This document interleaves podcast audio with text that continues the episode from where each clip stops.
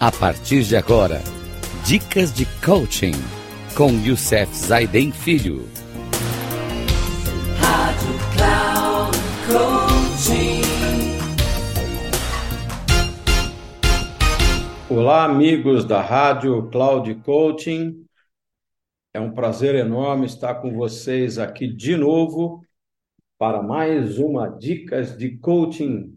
E essa semana, na nossa série sobre empreender, quero trazer para vocês o assunto estratégias para começar a empreender enquanto ainda está no emprego.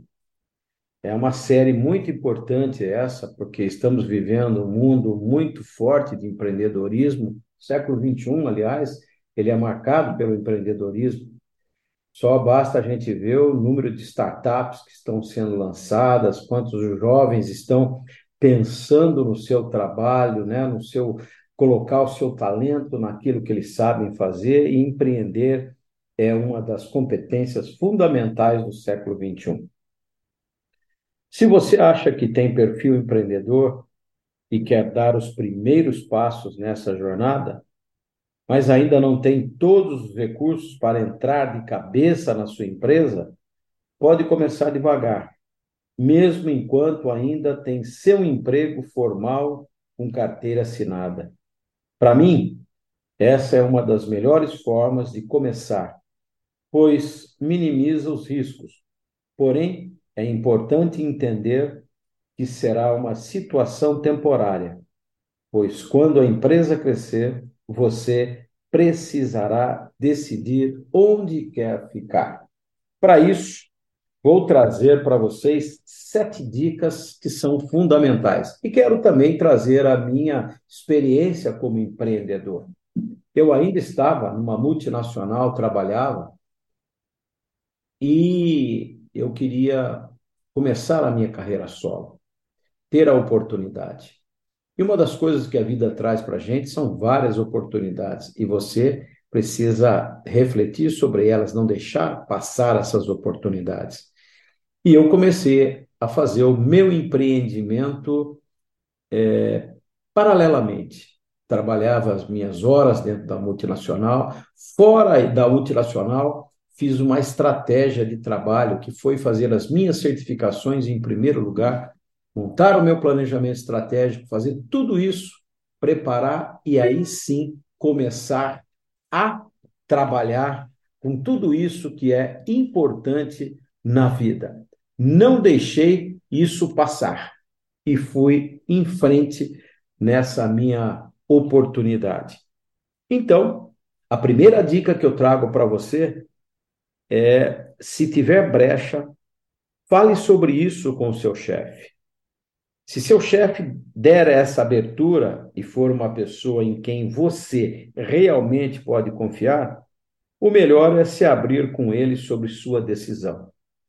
E o Christian traz um exemplo muito importante no seu livro, que ele fala exatamente sobre isso. Ele é o dono da Neotríade, uma empresa dele, né? A empresa é dele, uma empresa de tecnologia, e ele me dizia o seguinte: eu tenho alguns funcionários que iniciaram empreendimentos paralelos, seja, seja negócios de desenvolvimento não concorrentes, seja portais na internet ou até mesmo comercialização de infoprodutos. Eu vejo isso de forma muito positiva, pois além de completar, complementar a renda, isso estimula o sonho individual e até agora não prejudicou em nada o nosso trabalho. Como foram honestos e abriram o jogo, eles chegaram até me pedir um dia ou outro para resolverem alguns assuntos, compensando em outros momentos.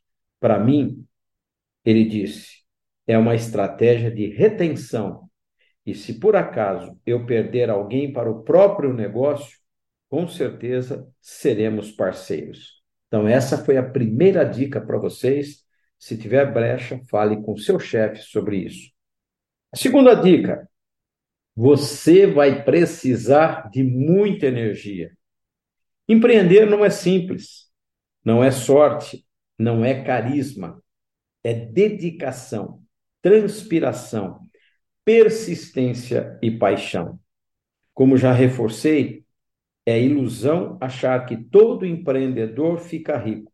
Viaja três vezes por ano para o exterior, tem tempo para tudo, o que quiser.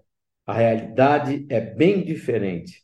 Se você de fato quer ser um empreendedor funcionário, prepare-se para uma jornada diária de 12 horas no mínimo, oito como funcionário e no mínimo quatro como empreendedor.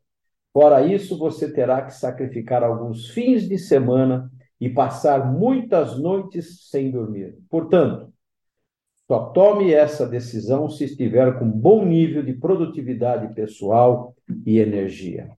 Isso é verdade, gente.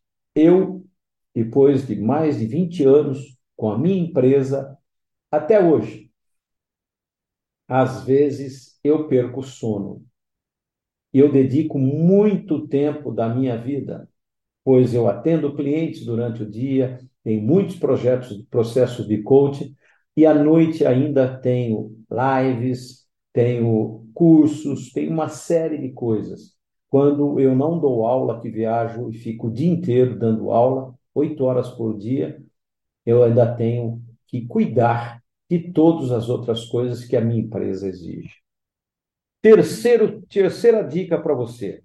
Uma das coisas que eu sempre gosto e admiro, mas precisa tomar cuidado. Um sócio pode ser uma excelente alternativa para você. Sem dúvida, um sócio pode ser a melhor forma de dividir as funções nessa jornada dupla. Porém, para funcionar, faça a sua escolha não por amizade, nem por necessidade, tampouco por empatia. Escolha uma pessoa que complemente aquilo que você não tem e que aceite dividir as funções. Eu tenho sócios diversos, né, em diversos negócios, diz o Christian, e o mais importante para que nossa relação dê certo é saber designar bem o que cada um vai fazer, as suas responsabilidades inerentes a cada função quanto cada um vai ganhar e quando, e também as ações, as opções de saída em caso de conflito. O que é combinado não sai caro e evita brigas futuras. A nossa quarta dica de hoje é: seja seletivo no tipo de negócio que vai abrir. Se você é executivo de uma empresa com uma jornada de 40 horas semanais, Vai ser difícil abrir uma padaria ou um restaurante sem um sócio. Existem negócios que simplesmente dependem do olho do empreendedor para deslanchar. E se você entrar nesse segmento, sem dúvida, vai precisar de ajuda ou vai afundar como um Titanic, de maneira lenta e certeira. Com o advento da internet, diversos empreendimentos ser feitos à distância hoje em dia podem te ajudar. Eu mesmo afundei como um Titanic quando abri uma loja de. Eu sou, gosto de Jeep, fui jipeiro muito tempo, e achei que abrindo uma loja para atender a esse segmento de jipeiros seria uma coisa fantástica. Mas o meu grande negócio não era isso. Essa loja ela faria fazia parte da, do, meu, do meu hobby, mas eu precisaria ter um estoque, grandes coisas. Aí fiz essa estratégia. Montei uma loja de 500 metros quadrados. Eu tinha até confecção com a minha marca, tinha funilaria, tapeçaria, é, venda de acessórios, peças para os jipes, tinha uma série de coisas, fazia eventos no final de semana, coloquei um gerente para tomar conta e coloquei meu filho que estava começando no trabalho, 18 anos. Mas ele é uma, uma pessoa de informática, então pedi para que ele tomasse conta. E tinha um sócio, também tinha um outro negócio. O que aconteceu? Em um ano, nós dois precisamos fechar, porque senão a gente ia, ia à falência. Precisei vender a loja arrumei alguém que quisesse comprar o estoque e o nome. Aí nós conseguimos vender, mas nem perto daquilo que eu investi para abrir esse negócio. Então, não é uma jornada fácil quando você é, quiser abrir um negócio junto com alguma coisa que você ainda está fazendo. Porque é difícil e você precisa ter negócios que o, o, o olho do dono é fundamental. Quinto, quinto, quinta dica para você: limite seus papéis por um tempo.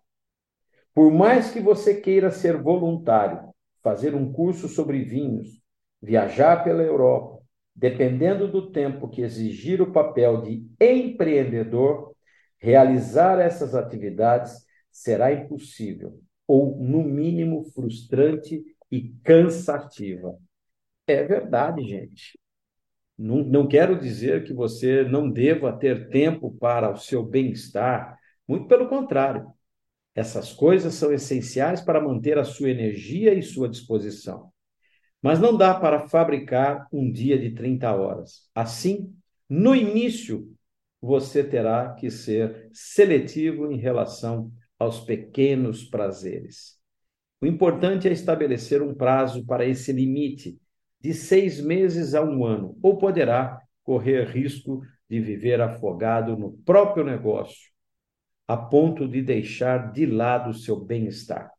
Empreender é apenas um caminho para realizar seus sonhos e ter mais qualidade de vida. Se isso não está acontecendo, é o momento de rever esse papel. Penúltima dica, ou sexta dica é: automatize a sua empresa ao máximo. O tipo de empreendimento que você escolher vai ajudar ou prejudicar em muito a sua estratégia. Quanto mais seu negócio puder estar no piloto automático, melhor. E isso deve ser feito desde o primeiro dia, ou seja, você não precisa esperar a empresa crescer e ter mais funcionários para criar bons padrões de funcionamento. Vamos supor que você vá vender objetos de decoração pela internet e que seja sua função providenciar desde a compra no fornecedor até entrega ao cliente. Quanto mais o sistema puder ajudá-lo, melhor. Nesse caso específico, existem diversos sites com sistemas de e-commerce que fazem isso com extrema facilidade. Pense em negócios que possam ser automatizados, que você possa gerenciar à distância com mais facilidade e que exijam um nível menor de envolvimento seu no dia a dia. E a última dica de hoje: compartilhe a jornada. Envolva a sua família no processo. Elabore planos em conjunto, distribua as responsabilidades, faça a esposa ou o marido participar do negócio. Se a família estiver por perto, tudo fica muito mais fácil. Além desse tempo partilhado, pode ser muito gratificante. Outra opção é ter um sócio, mas faça uma seleção criteriosa. O fato de alguém ser seu amigo não quer dizer que ele será um bom sócio. No que ele vai te ajudar, como vai dividir os lucros, como serão os investimentos. Quanto cada um trabalha, ou cada um vai trabalhar? Se der errado, como será a saída? Essas perguntas precisam estar respondidas antes de vocês começarem, porque se der errado, será uma briga na certa. Bom, gente, esse espero que tenha sido dicas fantásticas para quem quer realmente começar o seu negócio, começar o seu empreendimento. E no próximo programa, quero trazer para vocês cinco fatores que aumentam a produtividade na empresa. Um grande abraço a todos. Até o próximo programa. Que Deus nos abençoe.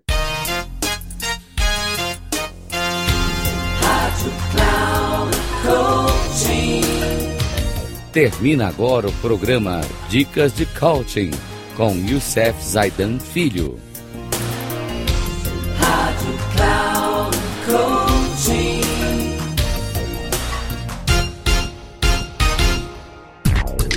Ouça Dicas de Coaching com Youssef Zaiden Filho.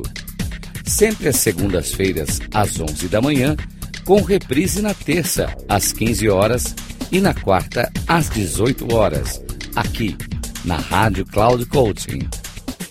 Acesse o nosso site radio.cloudcoaching.com.br e baixe nosso aplicativo na Google Store.